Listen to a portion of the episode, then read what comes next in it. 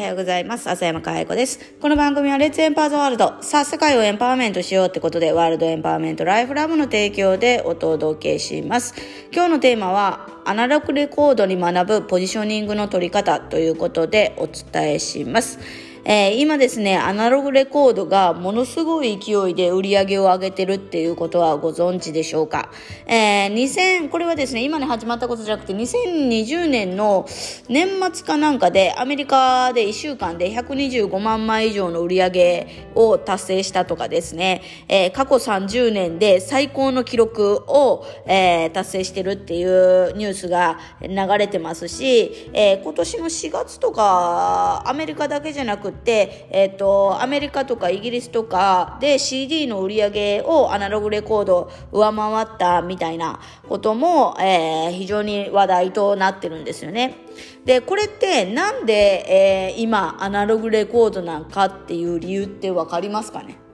まあ、これが非常に、あの、これからの時代に、あの、我々が、えー、勝てるポジションを取る方法というか、えー、その他大勢と抜きに出る方法なんですね。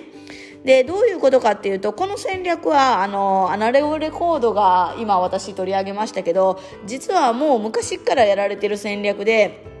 まあ、あの言うてるマニコレと同じことを真似する人はいるだろうなとは思うんですけどバリュミューダーとかもそうですし、えーと、もう一個前バリュミューダーのもう一個前で言うとアマダナとかの電化製品とかも同じ戦略を、まあ、あの使ってるかなっていう形なんですよね。で、えー、多くの、あの、ニュースというか、あの、記事とかをですね、ネット上の記事を取り上げると、コロナで家の中にいてるっていう需要が高まったから、アナログレコードが売れているっていう書き方をしているところがあるんですよ。だけど、実はそうじゃないと思う。もし、家にいて、えっ、ー、と、ね、アナログレコードの需要が高まってるのであれば、多分アナログレコードじゃなくてもいいはずなんです。だけど、アナログレコードじゃないとダメな理由があるからこそ、えー、そこに需要が高まってるっていう感じなんですよね。まあ、いろいろ考えれば音質の問題であったりとか、あるかもしれません。やはり、あの、うちの母がアナログレコードをずっと聞いてて、今でもあの、聞いてますけど、好きなので、あの、今の CD とか、えー、iPhone とかから流れてる音は機械音がするっていう、音楽じゃなくて機械音がするっていう言い方をするので、まあ、そういう需要もあるかもしれないないですけど、えー、全く、えー、違う視点から見ると非常に我々がこれからあのー、ね周りがまあ同じようなこと言ってる人たちセミナー業界でもそうですしいろんな業界で同じものが販売されてたりとか同じことを言ってる人が多い中でも、えー、この視点を持てば、えー、自分独自のポジションって築けるよねみたいな感じなんですよね。で、一言で言うと何かっていうと、ジャケ買いです。どういうことかっていうと、インテリアですよね。アナログレコードは。ジャケットの、あの、LP、あの、LP、あの、アナログレコードの、えー、この、なんて言うんでしょうかね、あの、表紙、表紙パッケージ？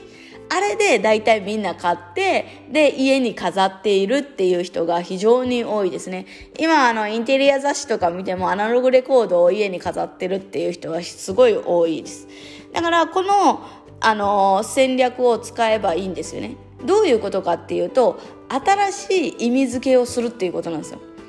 アナログレコードを音楽を聴くものだっていう、えー、ものの見方から、えー、あそうじゃなくてインテリアとして、えー、部屋に飾るっていう、えー、ものそういうものとして、えー、視点をものの捉え方を変えれるかこれによってやっぱりポジションを取れるかどうかっていうのが決まってくるかなと思ってます。だからまあ簡単に言えば何かこう売りたいのであればジャケットをおしゃれにするっていうことですよね。でこれは CD でも一昔前にやられてた戦略であのジャケットがなんか種類が違うんですよね。出た時期によって。それで、えーと、売り上げを伸ばす。全部のジャケットが欲しいからっつってファンは買ったりとかするわけですよね。これはまあ今に始まったことじゃないのであえてあのわざわざ言う必要もないかなと思うんですけど何をお伝えしたいかっていうと新しい意味付けをできるかどうかが、えー、ポジショニングにこれからのね時代のポジショニングに大きく変わってくるよって。だバルミューダーとか電化製品とかもそうですね。無機質ななんかこういかにも電化製品っていうところから、えー、おしゃれな、えー、部屋に置いててもなんかこうおしゃれな空間を演出できる雨棚であったりとかバルミューダーであったりとかですよね。でそこに機能性はバリムーダーもありますから機能性をプラスすることによってよりあの需要別にあのトースターが1,000円や2,000円で売られているところを3万とかのトースターを作っても売れているという形につながってますよね。だからやはりこの視点を変えるっていうところ自分の業界の中で自分がポジショニングをするときに何かこう視点を変えた、えー、普通普通に言われている常識的に言われているところとは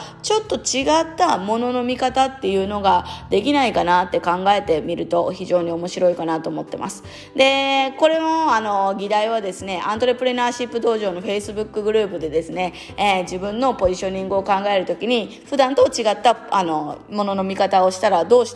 どうなるっていうのはですね、えー、過去に放送したところでありますので、えー、アントレプレナーシップ道場に入っている方は過去放送を見てもらったらいいかなと思ってます。でまだアントレプレナーシップ道場に入ってない方はですね、えー、過去放送とか見放題ですし、え、こういうねあのここのポッドキャストでやっているところを一つテーマに取り上げて、え、みんなだったらどういう思考するとかっていうのを Facebook グループでねお題を出してやってますのでぜひあの思考力を鍛えたい方はアントレプレナーシップ道場も、えー、覗いてください。